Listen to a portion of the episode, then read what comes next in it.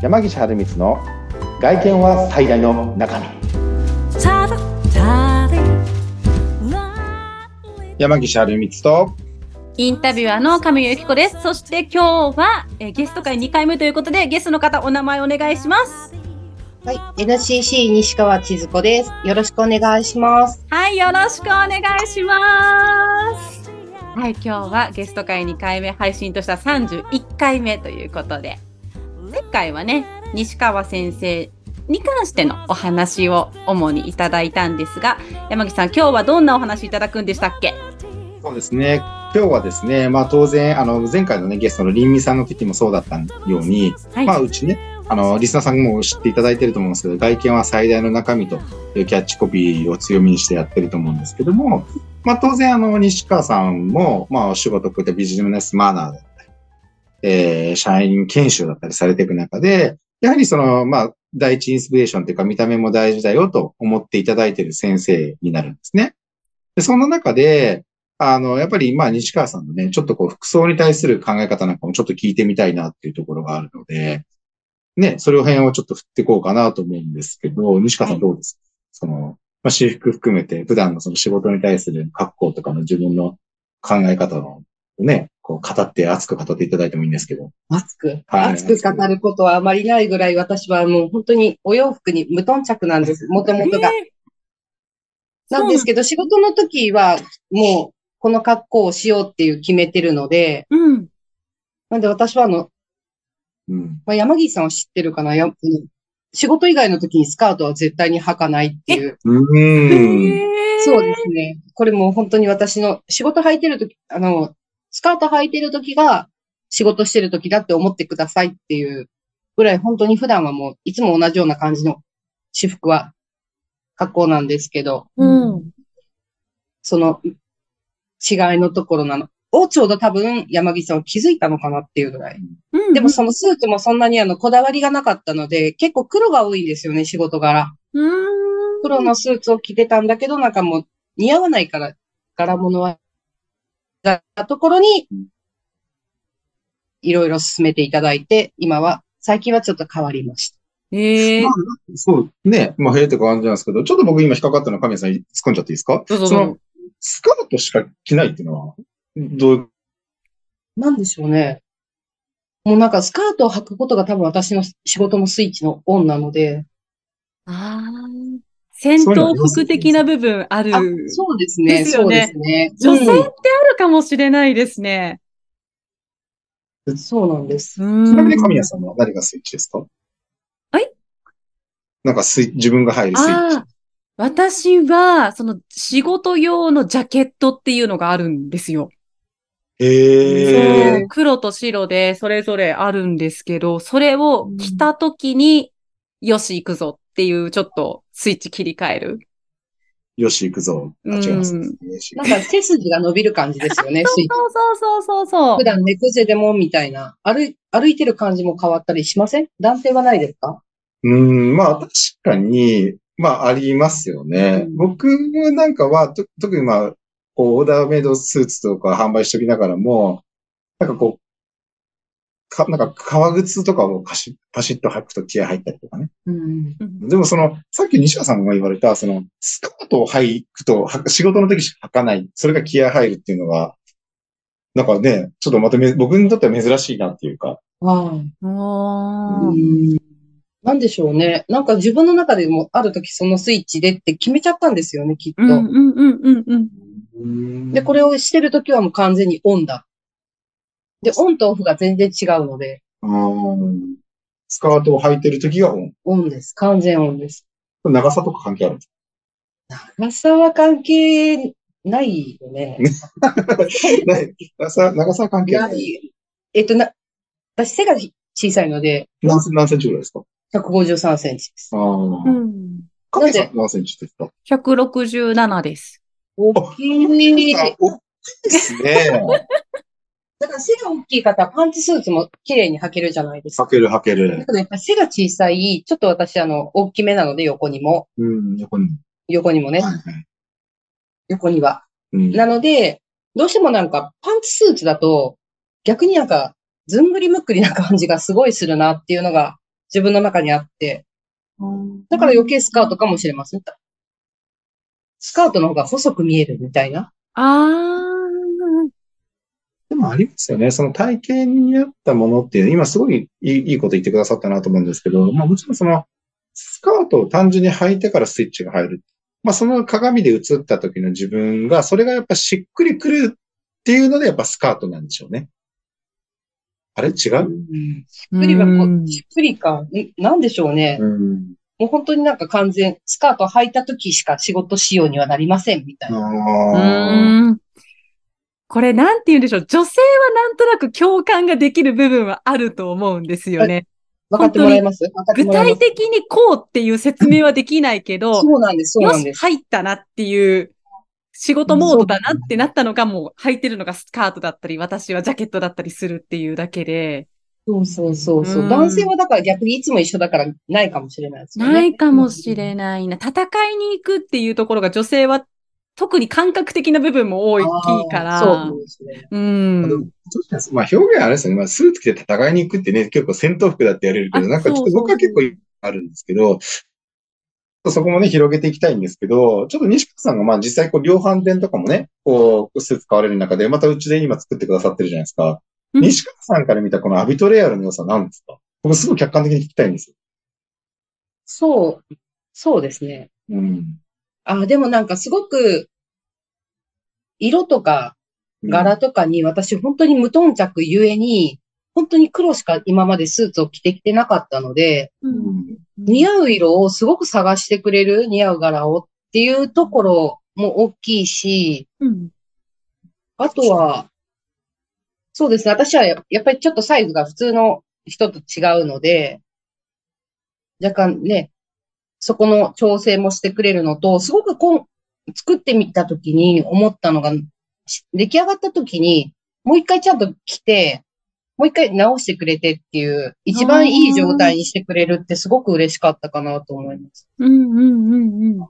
結構、今、セミオーダーとかね、オーダーありますけど、結構配送できて、もう出来上がっても、その後に本当は不満があっても言えないみたいな、言いにくいよねっていうのがないうんうん。かなっていうのがすごく大きかったかもしれません。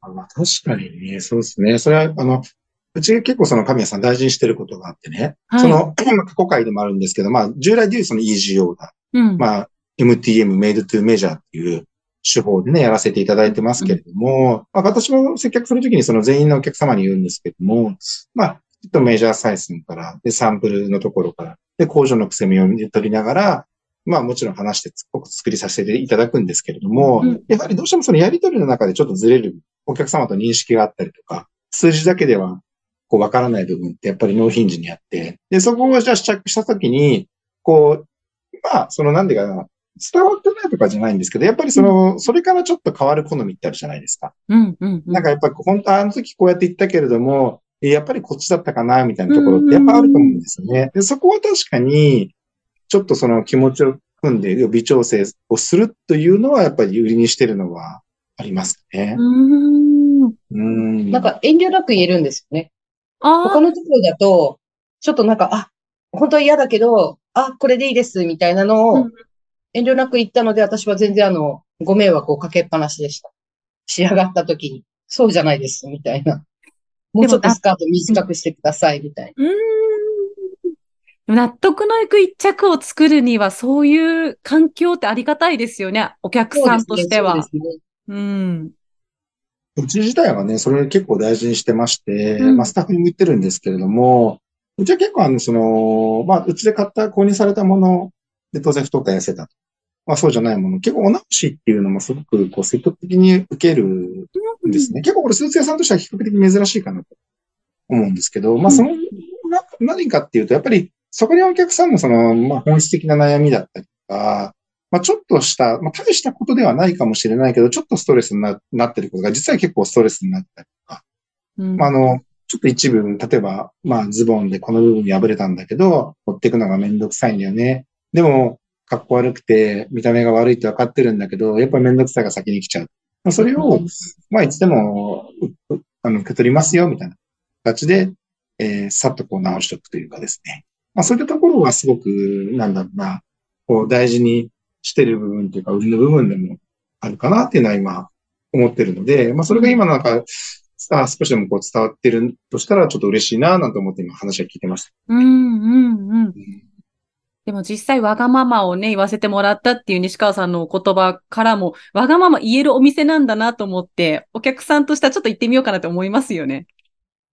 そうですよね。うん。なんか、なかなか言いづらいですもんね。言いづらい。だってもうそ、そもそもオーダースーツっていうものが敷居が高いから、わがまま言っちゃいけないんじゃないか。もうプロが良しとしたら良しなんじゃないかって思っちゃいがちなんですよ、やっぱり。そうですよね。うん。だからスカートちょっと短くしてほしいって言ったら、年齢考えてって言われたけど、でもやっぱりこの長さじゃないと思うっていう、うんうんうん。で、あるじゃないですか、そうあります、いうのって。あります、あります。これ僕よく言うんですけど、オーダースーツっていうか、体にサイズをぴったり合わせるのが仕事だよっていう方多いんですね。でもうん間違いではないと思うんですけど、うんこれ僕僕のある意味持論なんですよ。これは正しいとかじゃなくて、オーダースーツがやってる仕事っていうのは、あの、お客さんが求めてるサイズ感に合わせてあげることなんですよ、多分。うーん。だから結構それって、まあ何が正しいまあもちろんね、それは試合に出ないスーツ、体に合ったサイズっていうのはもちろんなんですけど、じゃあなんでその、こう、お金を出してまで、オーダースーツを作りたいかって本質的に考えたときに、うん。やっぱり自分の人生をより良くしたいから。自分のえ仕事だったり何かだったりパフォーマンス上げたいからっていうのが本質的にあるから依頼されるわけであって、うんうんでそこを組まないっていうのはやっぱ僕は違うな。うん、なんでそれをね、やっぱり、あの、うちアビトレアルではですね、まあ大大切にしてるので、まあそれが何かこう伝わってるっていう部分では、あの、かななんて思って、これ言わせてないですよね。あの、あの、ちょっと今、ああ、よかったななんて思ってちょっと聞いてましたけどね。うんうんうん。うん、ちなみに西川先生はビトレアールのどんな商品を作っていらっしゃるかって教えていただけます？じゃあスーツ以外ですよね。スーツ以外にってことですよね。うんうん。スーツはもうしっかり作っていらっしゃって、うんそうですね。うんす今はまだスーツそうですねだけなんですはい入り口がスーツからで、はい。また今後でもいろいろ作って、えー見てほしい、あの、作っていっていきたいなっていうのは、まあお話そうししてください、ね。そうですね。女性として気になるのがやっぱ着心地なんですけど、女スーツどうですか？もうぶっちゃけ。ぶっちゃけでも本当うに、そまあ、なんだろうな。ん前着てたスーツも、はい。オーダー、まあ、オーダーだったんですけど、うん。もうそれに比べると全然本当にさらにいい感じ。おー。うんうん。だから着ててなんか、なんだろう、不満がないというか、着やすい。うんそんな感じです。うん。うんですってね。ね、なんか、なんか、ちょっとやらされてるから、やらされてるからね。よくない、よくない。でもいいと思います。生の声、生の声でね。うんでもなんかすごいやっぱね、嬉しいというか、そういうね、あの、なかなかこう、ポッドキャスト、ラジオとか掲載作らずにね、うん。こういうなんか、リアリティある感想ってすごく嬉しいので、うん、まあ僕はなんか今すごく、あい、ね、あいい、いいなと思って聞いてましたけどね。うん。まあでもまあ西川さんね、まあ今回こういった、まあ、ゲスト会ということで、はい。あの、まあ、前回はね、男性のゲストだったんですけど、まあ今回マナー講師の先生とかたちでね、まあ、来ていただいそてね。あのーまあ、こう定期的にね、ゲストの方呼んでいこうかなって今後も思ってるんですけど、はいどうでした？今日なんかちょっとこう、で出てみてというか、出演してみて。短い時間ですけど。と、なんでしょうね。お洋服にあんまりね、こだわりのない私がここで話していいのっていう、もうそこが一番ですよね、きっと。うんええそんなそんな。そんな、それぐらい、もう興味がないんです、あんまり。そんな西川先生が。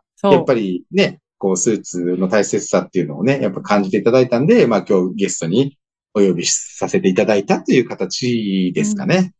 はい。